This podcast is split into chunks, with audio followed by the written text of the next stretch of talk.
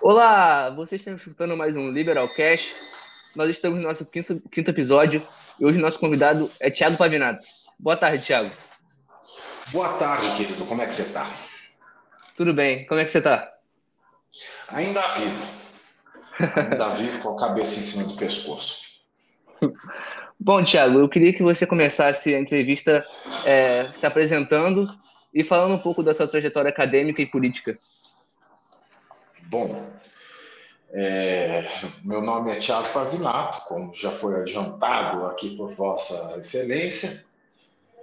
Eu sou doutor, mestre graduado em Direito pela Faculdade de Direito da USP do Largo São Francisco. Sou advogado, professor, sou coordenador, pesquisador e professor do Laboratório de Política, Comportamento e Mídia da PUC aqui de São Paulo.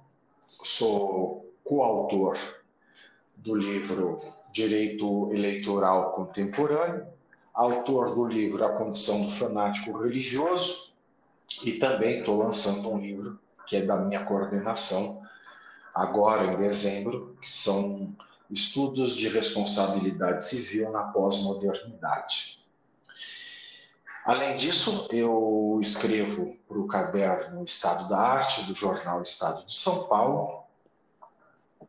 Também escrevo artigos jurídicos, é, principalmente para a Revista dos Tribunais, para a Revista de Direito Civil Contemporâneo.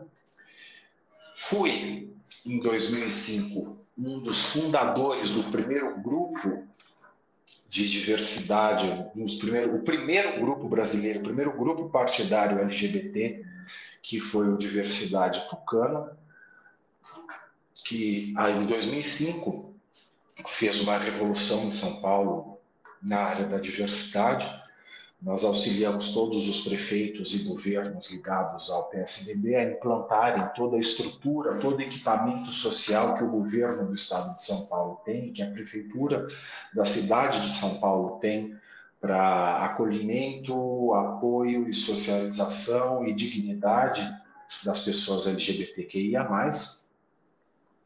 Em 2014, ajudei é, a criar o Movimento Brasil Livre, o MBL, eu gravei o primeiro vídeo que foi ao ar do, do MBL, e em 2019, no ano passado, nós criamos, em 2020 esse ano, em 2019 nós começamos o projeto, e em 2020 esse ano nós criamos o MBL LGBT, que é um diretório do MBL para políticas de diversidade à luz do liberalismo.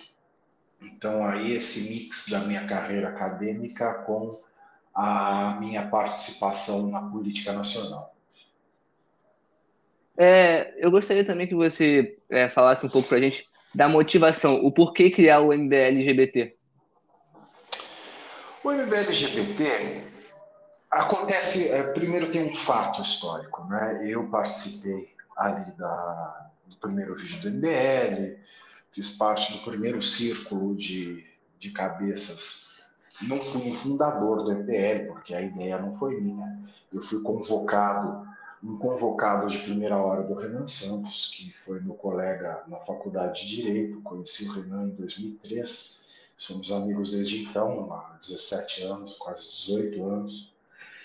E em 2017, em janeiro de 2017, eu deixei o MBL, porque o MBL fez uma aproximação é, um pouco é, preocupante, no meu ponto de vista, com as alas mais extremas da direita, é, se aproximou de parlamentares como o deputado Marco Feliciano. Então, por desalinhamento né, é, dos novos tempos do MBL, depois do impeachment da Dilma, passado essa fase toda de euforia que foi, nós conseguimos ter feito o maior movimento civil da história atual, a derrubada de um presidente da República, com essa aproximação de setores é, reacionários, eu me afastei, mantive minha amizade com o grupo, claro, não tenho é, nenhum senão ao MBL, mas o MBL, quando ele começou a caminhar com esses setores mais reacionários, aconteceram alguns episódios que afastaram né, os LGBTs, como foi o caso do Queer Museum lá no Sul.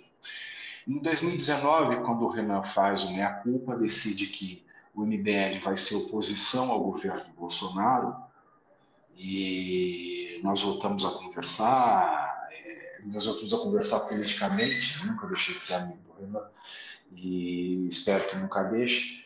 E eu voltei para o MBL em maio de 2019, e quando eu voltei para o MBL em maio de 2019, eu e com o MBL fazendo essa meia-culpa, né, dessa aproximação com essas alas mais extremistas, do que se convencionou chamar de direita no Brasil, eu vi que era uma oportunidade do grupo se redimir, porque o grupo é um grupo de inspiração liberal. E eu tenho para mim que se existe algum espectro político conveniente para a pauta de diversidade, o espectro adequado é o liberal, porque somente uma, um ideal que valoriza mais a liberdade do que a igualdade pode ser adequado para se falar em diversidade. Afinal de contas, até semanticamente, a questão da diversidade ela não se coaduna com o princípio da igualdade, ela se casa melhor com o princípio da liberdade. Então, nós fomos criando o, o MBLGBT, ele começa com um grupo de, de gays, lésbicas e transexuais que já eram é, militantes do Movimento Brasil Livre. Quando eu volto para o Movimento Brasil Livre, eu descubro que eu tenho uma legião de fãs dentro do movimento Brasil Livre, que são os gays e lésbicas e transexuais. Que afinal de contas eu fui o primeiro gay abertamente de direita né, no debate político dos nossos tempos. Né? E tem muita gente que fala, ah, o Clodovil. Né? O Clodovil ele não tinha, o Clodovil foi meu amigo, um amigo querido, aliás, é, sinto muita falta de poder conversar com o Clodovil, mas o Clodovil ele não tinha nenhuma orientação política. Clodovil ele não, não falava em esquerda, em direita. O Clodovil era o Clodovil. Ele era uma pessoa generis. Então, ele adotava pautas de acordo com a consciência social que ele tinha. Então, ele, todo mundo o vê, ouvia o Clodovil como um conservador, mas o Clodovil estava longe de ser também um conservador. Clodovil é, é um gay muito bem resolvido, só que de, uma, de, de gerações anteriores à nossa. Né? O Clodovil tinha 50 anos de idade e a homossexualidade era doença ainda. Então a gente tem que contextualizar bem as pessoas né, para saber qual é o espectro político delas. O Clodovil ele nunca, nunca defendeu nenhuma pauta, é, por ser de direita ou por ser de esquerda. O Clodovil sempre foi muito autêntico, tanto na vida pessoal quanto na vida é, profissional como artista e também na vida profissional como político. Ele sempre foi autêntico e sui Trazer a questão LGBT para a direita, isso eu fui a primeira pessoa que trouxe. Comecei lá com Diversidade Tucana, em 2014, quando a gente faz o vídeo do MBL dizendo que lugar de gay é na direita liberal e não na esquerda.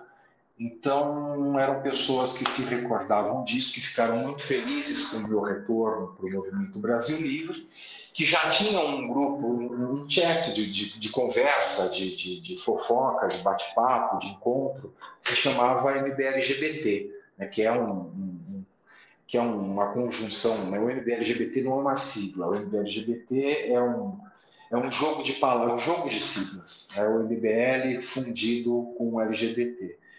Então, eles tinham o MBLGBT, que era um, um canal de, de, de bate-papo no WhatsApp, de encontros, e em 2020, eu, junto com a coordenação nacional, decidi oficializar esse grupo e para que esse grupo passasse a congregar os LGBTQIA+, de norte a sul, de leste a oeste, porque a realidade de um gay no sul é diferente da de São Paulo, que é diferente da do Rio de Janeiro, que está aqui do ladinho, que é muito diferente do homossexual ou transexual no Pará, que por sua vez não tem nada, nenhuma correlação com os LGBTQIA+, do Maranhão, que são muito diferentes na Bahia. Então, essa diversidade, dentro da diversidade, me gerou uma curiosidade danada.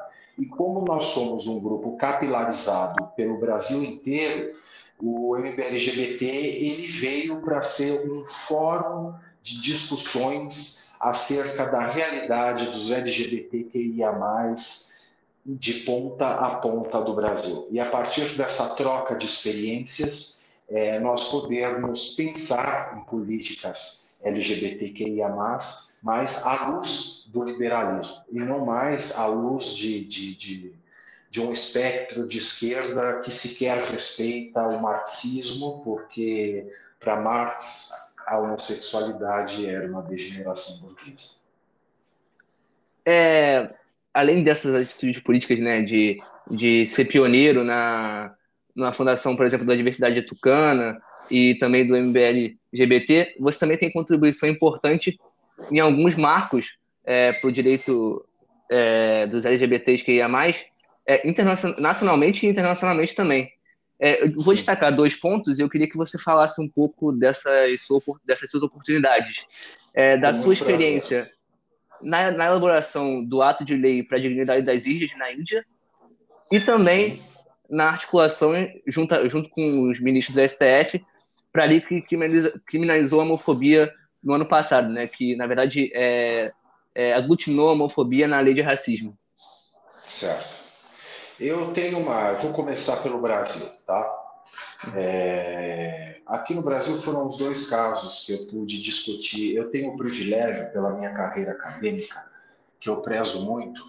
Aliás, é, eu sou uma ovelha negra no MBL, porque eu não, eu não faço nenhum post que não tenha é, sentido. Né? Eu não faço nenhum post só pelo like ou para agradar a multidão. Às vezes eu desagrado e até por isso, dentro do MBL, uma das razões pelas quais eu saí em 2017 foi a minha discordância absoluta com os métodos de condução da Operação Lava Jato. Eu sempre achei a Lava Jato essencial para a moralização, para a mudança do país, mas sempre fui é, diametralmente oposto aos métodos adotados, principalmente pela promotoria é, pelo Ministério, pela Procuradoria, pelo Ministério Público lá do Paraná, Ministério Público Federal lá do Paraná, na condução da Lava Jato.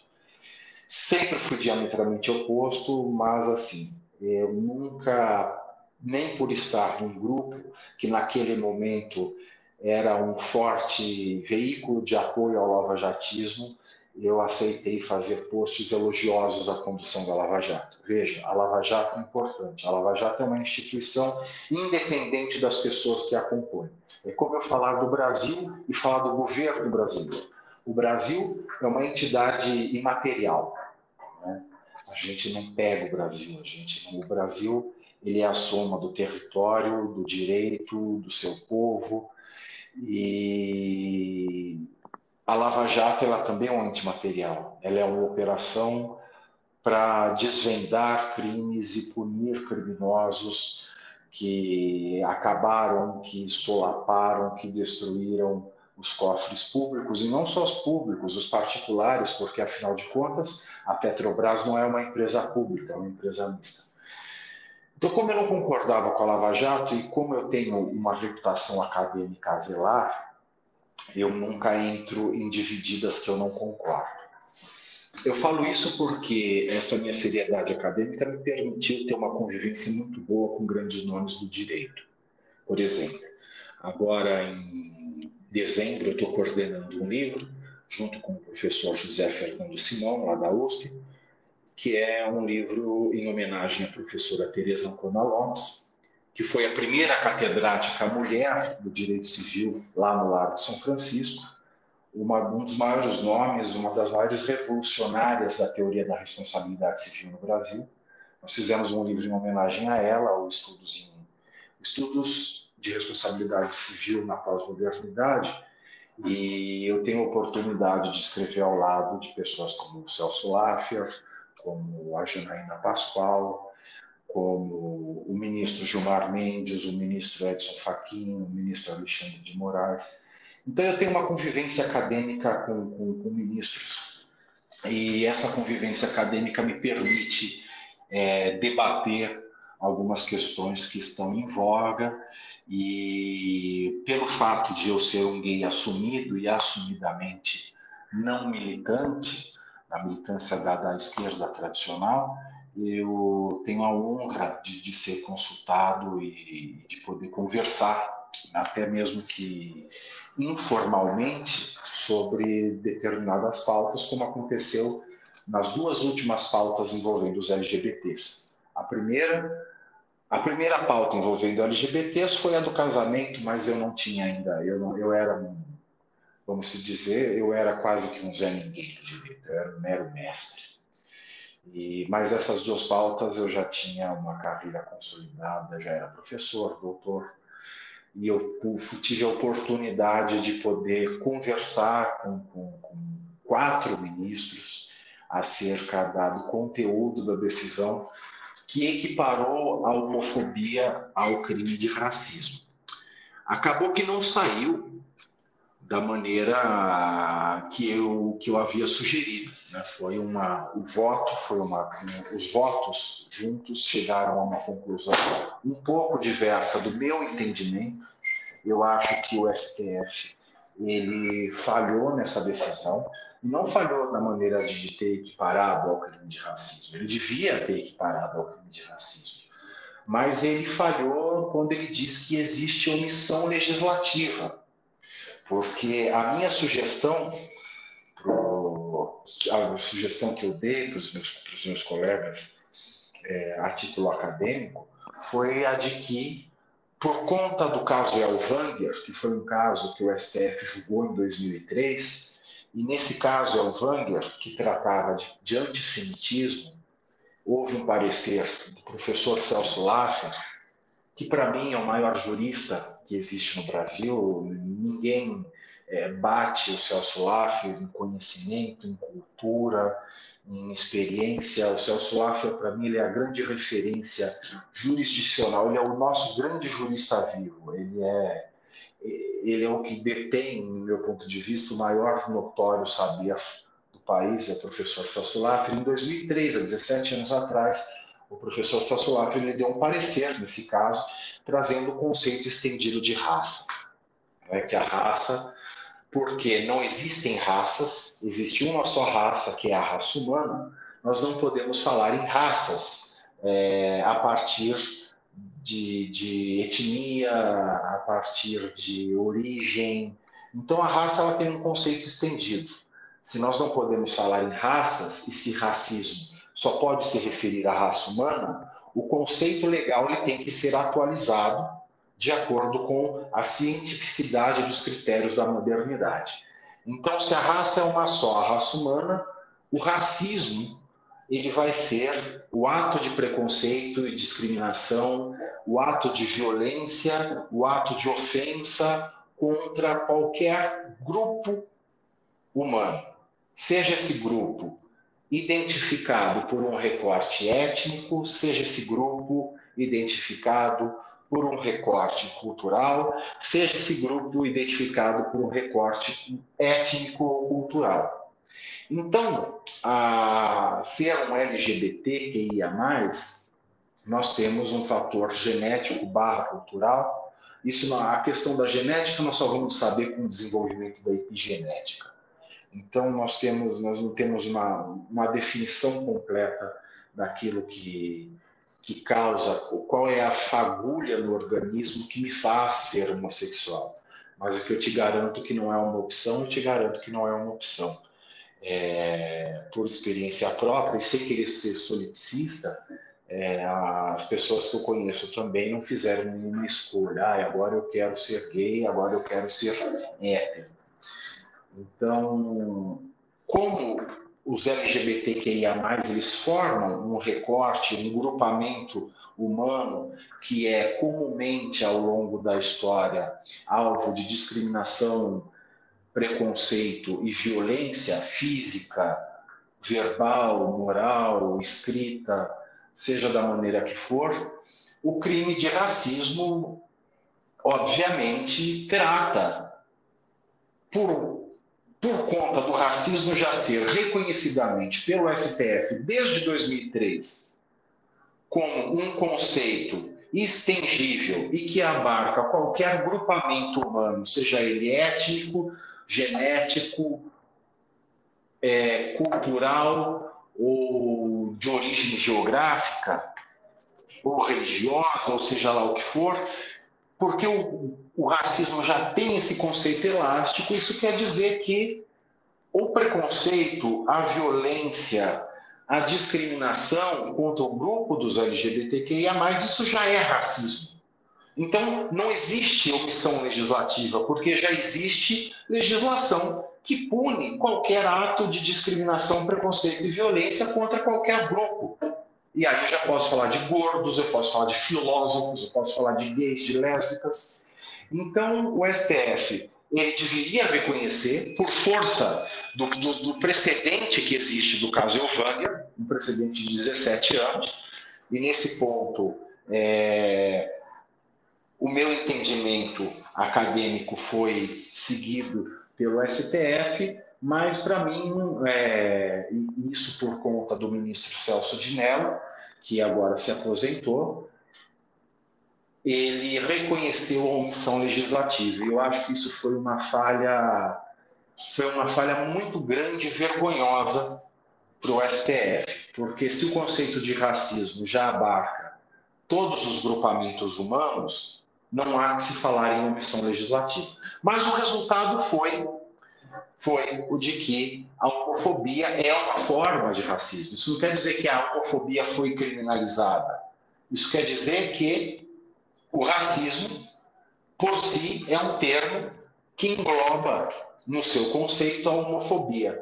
Só que o STF errou ao dizer que existe omissão legislativa e errando, ele passou a impressão de que ele legislou a respeito da homofobia enquanto ele não legislou, e abriu espaço, inclusive, para que bancadas reacionárias façam uma lei de homofobia, mas que deem, é, que eximam de responsabilidade criminal grupos religiosos para que façam sermões violentos contra esses grupos.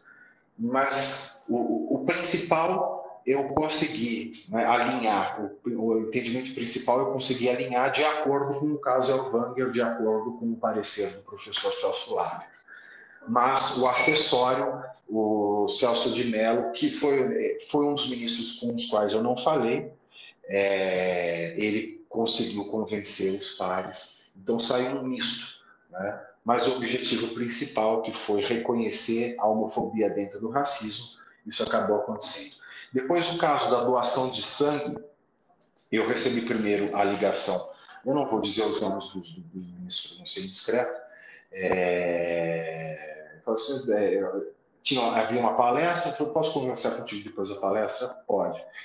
E nós falamos um pouco, ele falou assim, o que você acha da doação de sangue por gays? Eu falei, olha, ministro, se fosse há quatro anos atrás, eu seria contra. Como nós estamos depois de 2016, eu sou a favor da equiparação. Por quê? Porque em 2016 passou a existir um novo protocolo para as coletas de sangue.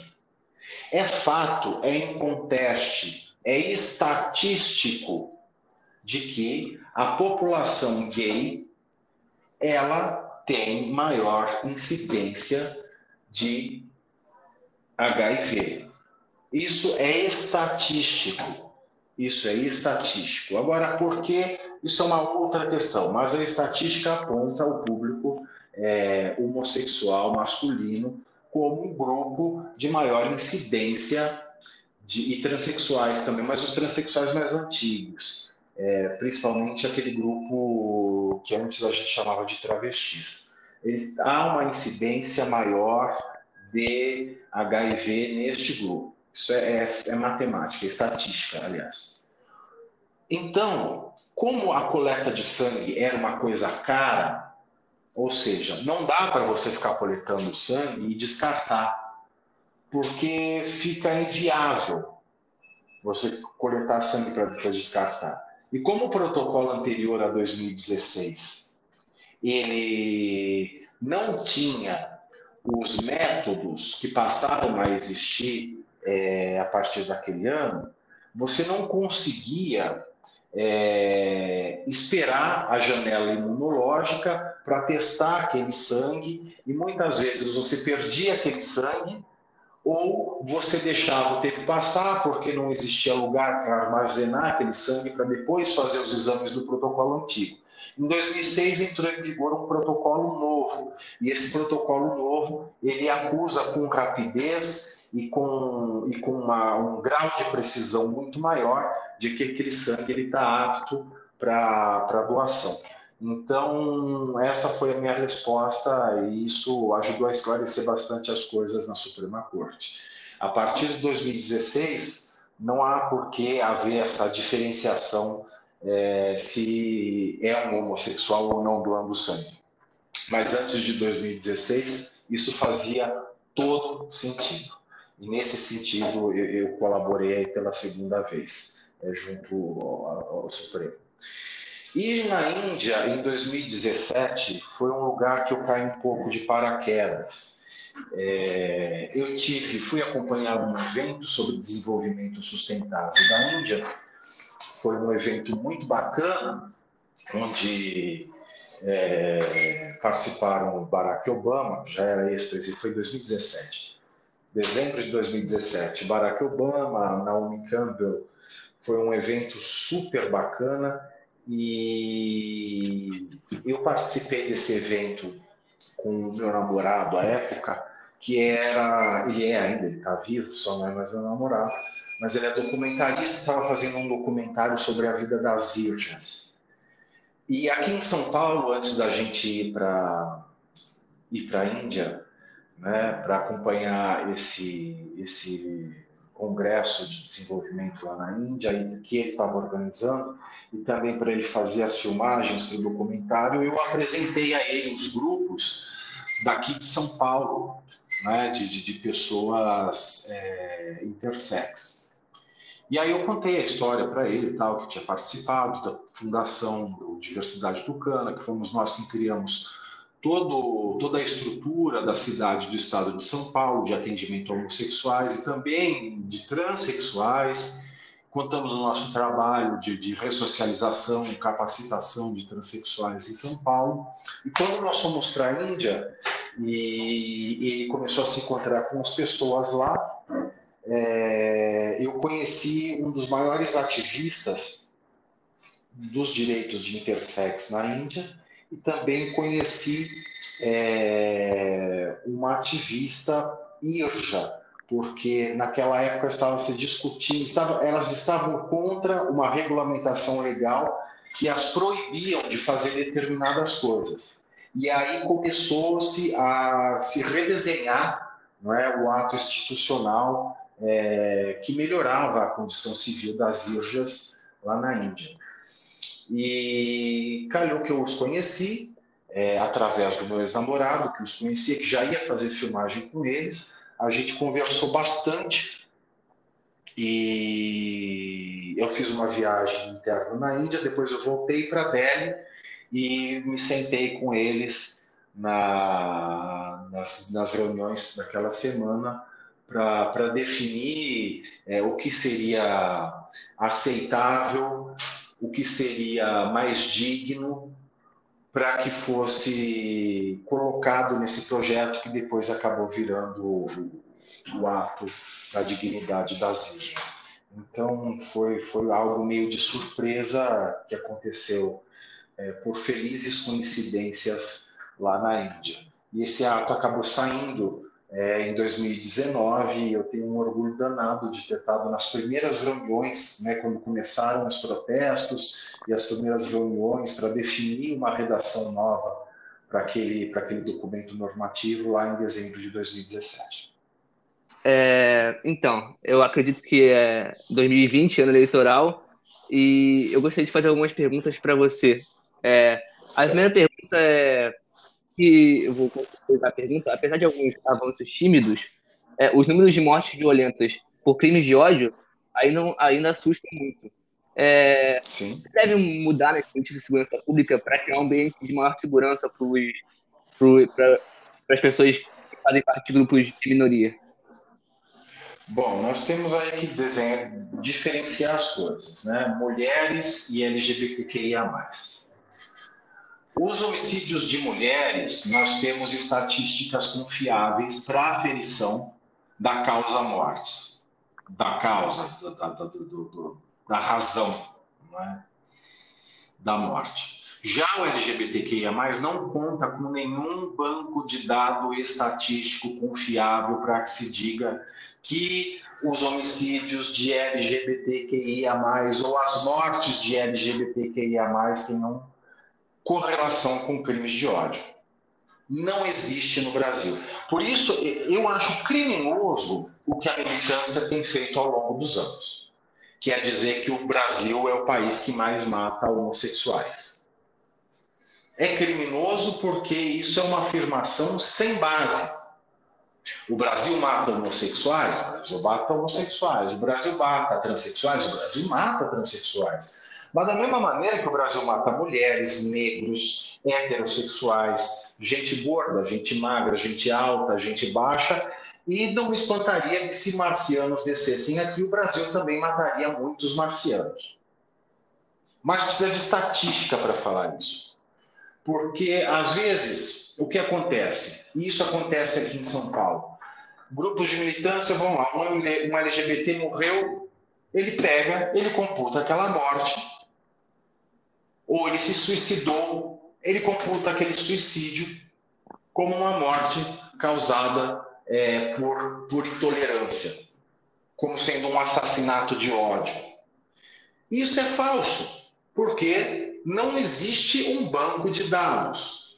Inclusive, o meu sonho para a gente poder acabar com essa lenga-lenga né, de que o Brasil é um país que mata muito, que mais mata homossexuais do mundo, o meu sonho é, não, tá, vamos comprovar isso, vamos fazer bancos de dados, vamos fazer um banco de dados para a gente ter estatística confiável nisso, porque às vezes uma travesti é assassinada. Mas ninguém sabe se quem assassinou a travesti foi outra travesti por conta de briga de ponto, por conta de vidro de esmalte, como eu já vi acontecer. Então a gente precisa de um banco de dados, a gente precisa de estatística séria antes de se adotar qualquer política pontual. Agora, que os crimes de ódio existem, eles existem. Que o preconceito existe, ele existe. Que ele é grande, ele é grande. Afinal, o que é pequeno num país tão grande quanto o Brasil? Então, independentemente de ter uma estatística séria para que a gente possa ter políticas pontuais sérias, o crime de ódio ele já tem as suas majorantes e qualificadoras no Código Penal. Um motivo fútil, um motivo torpe, eles aumentam a pena. O que a gente precisa no Brasil é educação.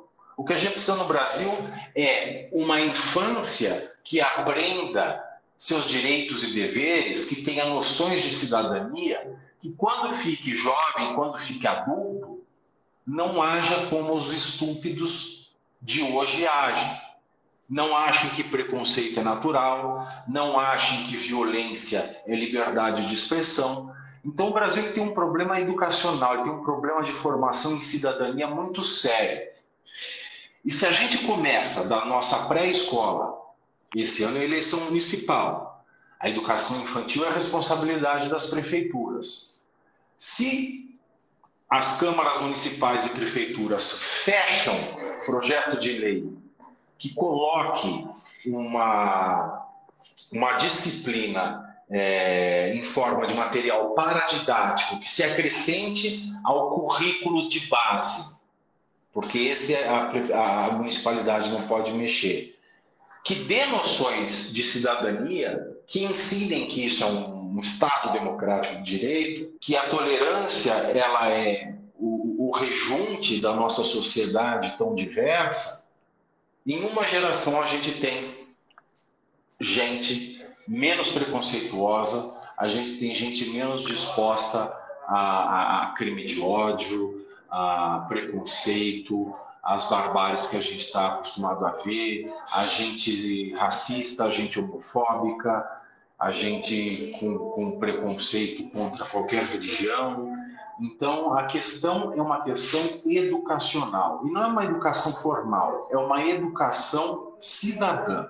É uma noção de cidadania, que infelizmente as nossas famílias não têm estrutura nem conhecimento, porque não receberam, para oferecer a maioria das nossas crianças. Então, isso tem que ser responsabilidade do Estado. Afinal de contas, é, nós não vivemos mais sob a égide do Código Civil de 1916. Nós vivemos sob a égide do Estatuto da Criança e do Adolescente, nós vivemos sob a égide do Código Civil de 2002, em que o poder, o pátrio poder não existe mais. O que existe é o poder familiar.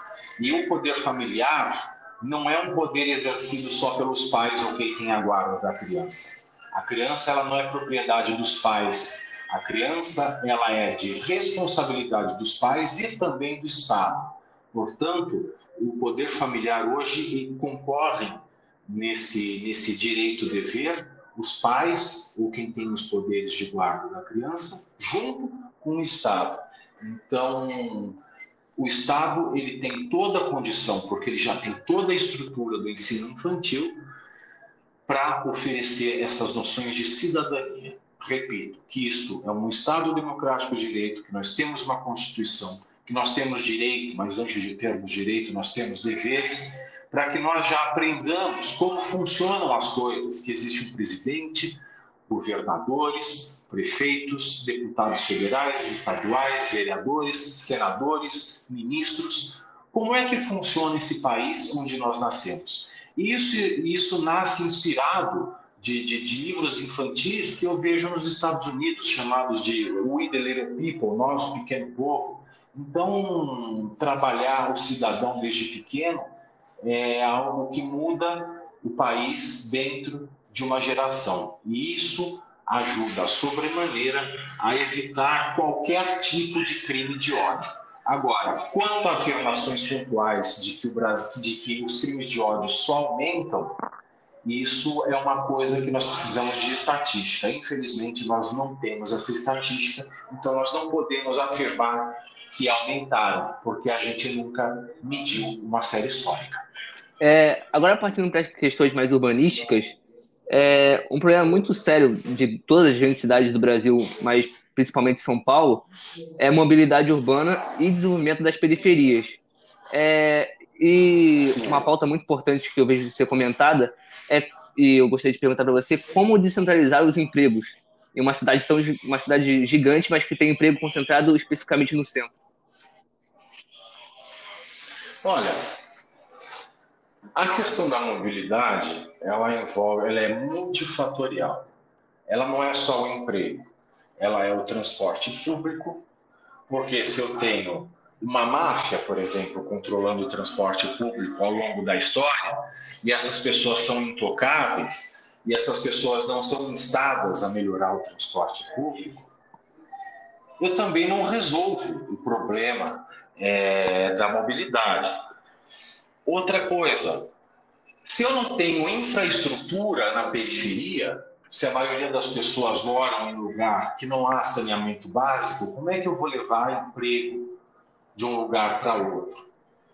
Então, a questão é, de saneamento básico também influencia na mobilidade urbana. Terceiro, o centro é, de São Paulo não comporta a densidade populacional dos extremos, que é muito maior. Então não adianta eu trazer todo mundo dos extremos para o centro. Então a questão habitacional ela também é um ponto é, na mobilidade urbana. Terceiro, a zeladoria urbana, que envolve a questão de, de asfalto, a questão de, de, de ruas, a questão é, é, de obras de infraestrutura, elas também influenciam na mobilidade urbana, porque uma rua com uma cratera, ou uma via de mão única, ou é, uma árvore caída, ela também influencia na mobilidade urbana. A questão de trânsito também, a engenharia de tráfego também influencia na mobilidade. Então, a mobilidade urbana ela é um tema tão multifatorial que ela não tem uma resposta simples. Ela tem várias respostas que, em conjunto, elas ajudam a desafogar o problema que se tornou a mobilidade urbana. São Paulo é muito grande, eu falo de São Paulo, eu não sei de onde você, você mora em São Moro Paulo. no Rio. Mora no Rio, eu percebi pelo sotaque, mas é, São Paulo tem todos os sotaques. Eu, eu pergunto, São Paulo é muito grande, São Paulo é maior que a metade dos países do mundo. Não dá para São Paulo ter uma administração só. Então, São Paulo é dividida em 32 sub-regiões. Cada sub-região tem uma subprefeitura cada subprefeitura tem um subprefeito. Então, os problemas do bairro, para que eles sejam é, atendidos, para que eles sejam resolvidos, eles passam necessariamente pela subprefeitura, que leva a administração central, que alimenta de recursos para que aqueles problemas sejam atendidos. Então, São Paulo tem 32 subprefeituras. Então é como se São Paulo tivesse 32, 33 prefeitos, 32 mais o, o, prefeito eleito. O que acontece hoje é que o subprefeito ele é indicado por conveniência, por barganha partidária. Ou seja, o prefeito quer fazer uma coligação, então ele oferece subprefeitura. E o, o subprefeito indicado, porque ele é, ele é um presente para os partidos políticos, ele às vezes não mora nem perto de qualquer um dos bairros que compõem a sub-região. Então ele não tem interesse em resolver aquele problema, ele tem interesse em ter o cargo de subprefeito, em dar os cargos de confiança da subprefeitura, e isso também deixa que ilesa a máfia de fiscais que a gente tem. Porque um dos maiores problemas de corrupção ele está na fiscalização. Quem faz a fiscalização é a subprefeitura. Se um subprefeito não tem vínculo nenhum com a subregião, dificilmente um fiscal vai ser é, coibido de, de cobrar, de pedir uma propina ou de atravancar o desenvolvimento de qualquer negócio, ou de conceder uma licença para se empreender, ou de dar uma anistia, ou de aprovar um alvará, e assim por diante. Então a gente só resolve uma questão tão multifacetada quanto a mobilidade urbana quando a gente resolve a questão da subprefeitura, isso aqui em São Paulo. E a gente só resolve a subprefeitura resolvendo a subregião e só vai ter interesse de fazer isso se a subregião estiver envolvida, se o subprefeito for daquela subregião. Então eu acho que uma solução inteligente para uma cidade como São Paulo é criar a subprefeitura democrática, que é quase que uma experiência parlamentarista ou distrital dentro das sub-regiões de São Paulo.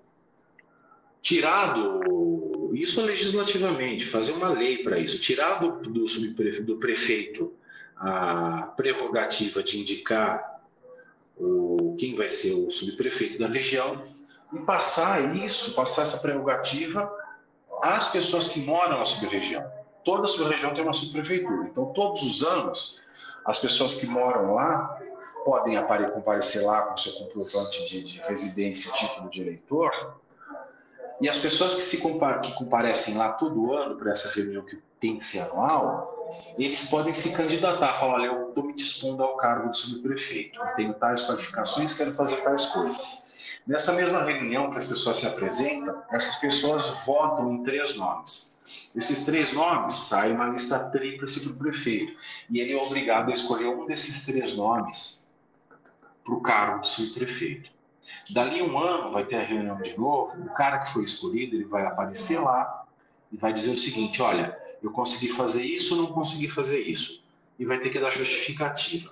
Se a população aceitar, ele continua mais um ano. Se ela não aceitar, ela vai eleger nova lista tríplice o prefeito escolher um novo subprefeito.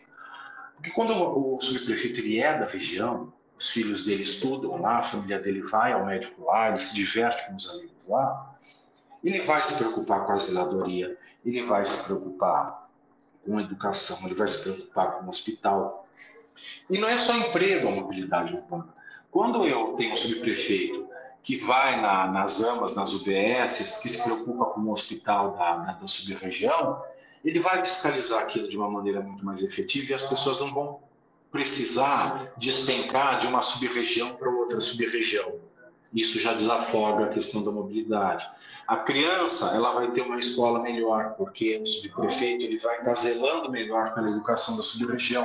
Afinal de contas, ele vive ali e também criança estudando perto de casa e a escola de perto de casa tendo qualidade melhor, isso melhora a mobilidade. Ele vai estar preocupado com a qualidade do asfalto, ele vai estar em cima da companhia de tráfego, ele vai estar preocupado em abrir vias, em mudar vias.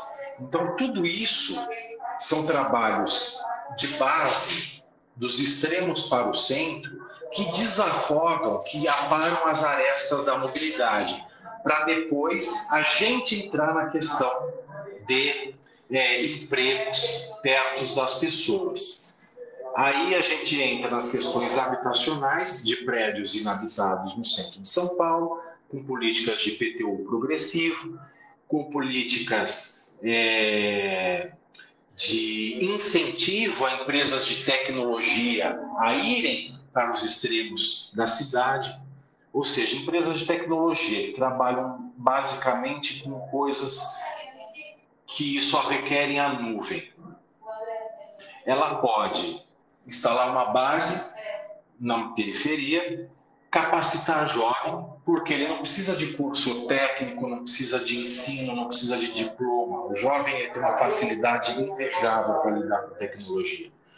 Então, é, e com as empresas de hoje, o Google tem uma parte que só mexe com algo que não precisa de nada presencial.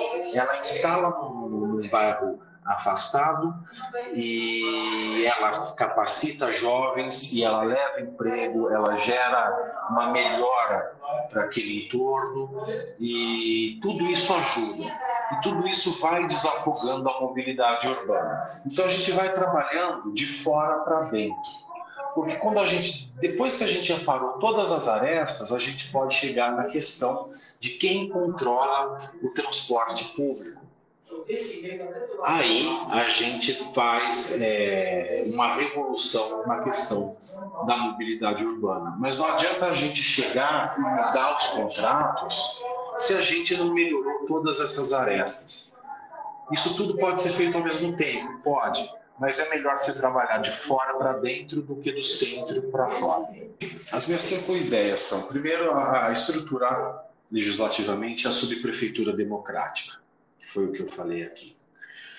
A segunda é fazer um projeto Pequeno Cidadão, que o currículo da criança em São Paulo envolva cidadania, envolva que ela conheça direitos e deveres, que a gente comece a formar uma, uma geração de cidadãos conscientes dos seus direitos e dos seus deveres, para que ela saiba cobrar aquilo que é de direito e para que ela saiba respeitar aquilo que é de dever. O terceiro é fazer a maior biblioteca do mundo em São Paulo. Ah, que quer fazer uma construção faraônica? Não, isso não custa nada. A maior biblioteca do mundo é a biblioteca que está em nuvem. A gente tem tecnologia suficiente hoje e tem verba suficiente e tem parcerias ávidas para que isso aconteça, para que as nossas crianças do ensino fundamental recebam leitores digitais. E quando elas recebem leitoras digitais a prefeitura pode negociar com editoras o acervo digitalizado que elas têm, o acervo digital que elas têm e digitalizar o acervo das suas bibliotecas, essa criança ela não tem limite de leitura, ela pode acessar o livro em forma de empréstimo no momento que ela quiser. Então ela não precisa se deslocar para buscar, ela vai ter um acervo, o maior acervo de livros do Brasil, o maior acervo, ela vai poder ter nas mãos, ela vai poder ler tudo aquilo é, que ela quiser no seu leitor digital. E como o leitor digital tem recursos para contar página, tempo de leitura, a gente pode também premiar a criança que é boa leitora. E a gente pode resgatar não é, esse valor que é a leitura. E resgatando esse valor que é a leitura, a gente cria uma sociedade menos refém de notícia falsa, menos refém de fake news. Uma sociedade mais informada, mais consciente, menos alienada. E a leitura é um hábito que tem sido abandonado ao longo do tempo. A gente precisa resgatar isso, senão a gente vai entrar num ciclo de sermos uma sociedade vítima de populistas que se revezam. Então, já falei três: subdemocrática, subprefeitura democrática, o pequeno cidadão, a digitalização dos meios de leitura, do ensino fundamental, a criação da diretoria de proteção ao LGBTQIA, criança e adolescente, dentro da coordenação de políticas LGBTQI que nós temos aqui em São Paulo. Essa coordenação é vinculada à pasta da Secretaria de Direitos Humanos e Cidadania.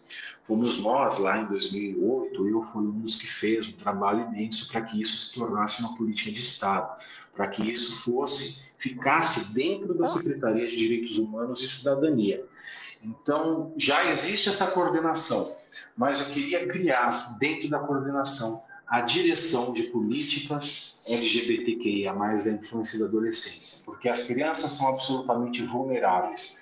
E as violências que a criança LGBTQIA+, podem sofrer dos pais, ela é diferente da agressão da criança heterossexual.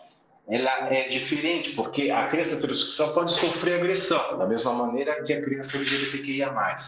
Mas a criança LGBTQIA pode ser forçada a frequentar terapias de diversão, ela pode ser forçada a frequentar terapias como de eletrochoque, ela pode ter uma outra gama de agressões que as outras crianças não têm.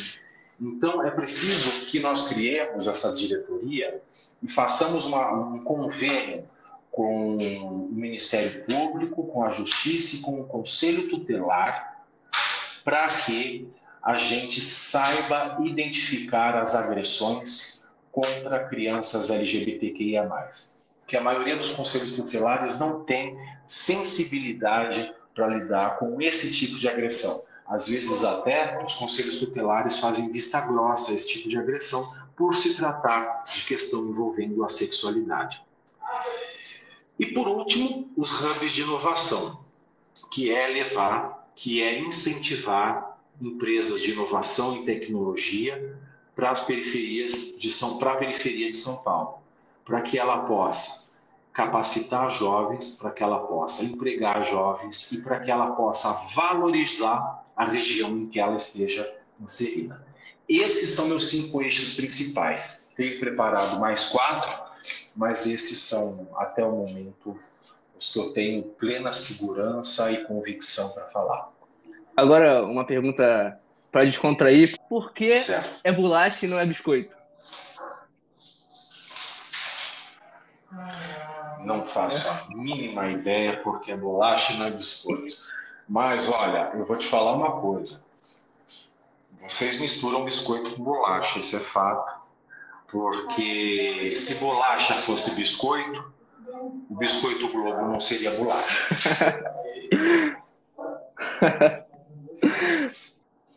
O biscoito Globo, o biscoito Globo não é bolacha. É, é biscoito. Pois é. Gostaria de agradecer o Pavinato. Muito obrigado. Muito obrigado pela sua atenção, pelo seu carinho. Então é isso.